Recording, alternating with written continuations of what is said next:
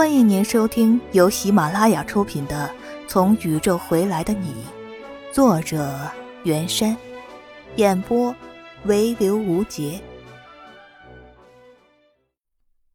第十三章，五一假期的最后一天，智树在游乐场见到了季凌风，他怔怔的盯着一头棕黄色卷发、身着紧身皮衣的青年。哈。不是让你穿的成熟点吗？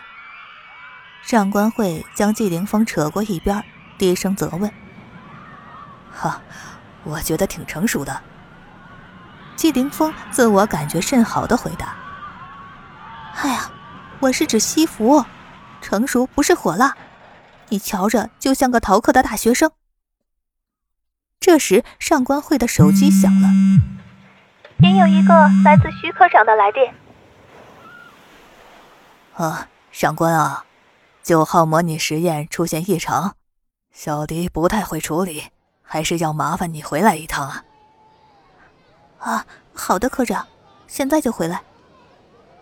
上官慧转身看了看那一大一小，旋即对智树弯下腰：“这个人就交给你了，记住别让他乱吃东西。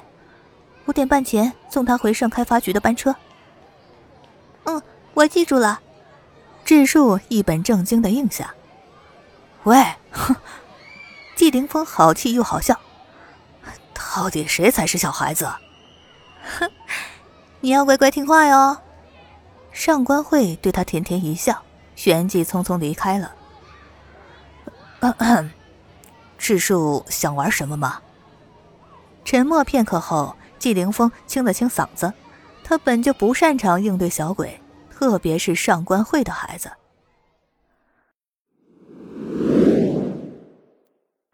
嗯，季先生和我想的完全不一样。坐上摩天轮后，智树悠悠的开口：“呃，你觉得我应该是什么样的？”季凌风来了兴趣。嗯，按照母亲的描述，应该是位稳重严肃的大叔。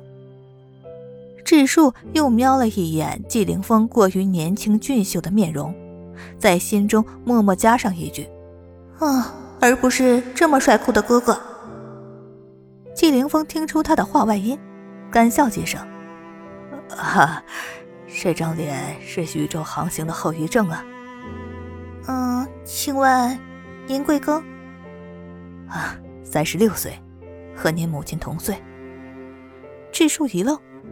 距离这两位入军校已过了十八年，您为什么会喜欢母亲？季凌风眨了眨眼。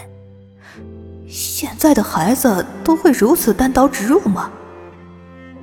他低头思索良久。嗯，非要说的话，便是认识了你母亲后，我才是完整的。完整的，智树重复了一遍。啊。季凌风感到脸上发烫，略粗暴的终结了话题。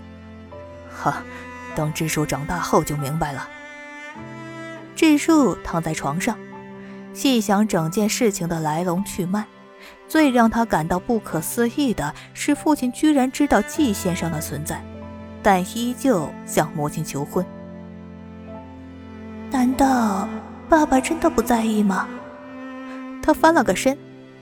一起询问为什么父亲去世后没与季先生结婚时，母亲惨淡的笑容。啊，我们有些争执，关于你。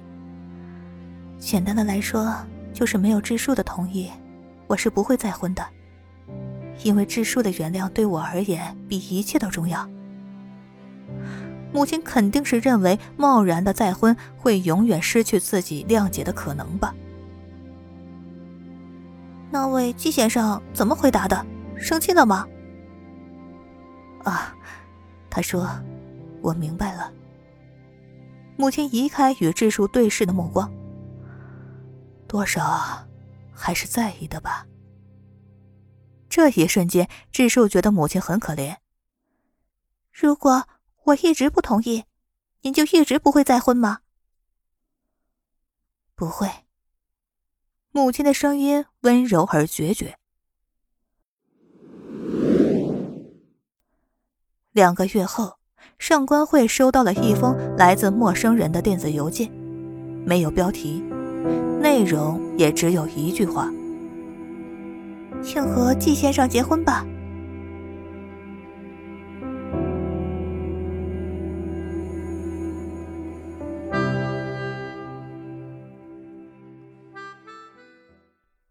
亲爱的听众朋友们，本书已全部播讲完毕，感谢您的收听。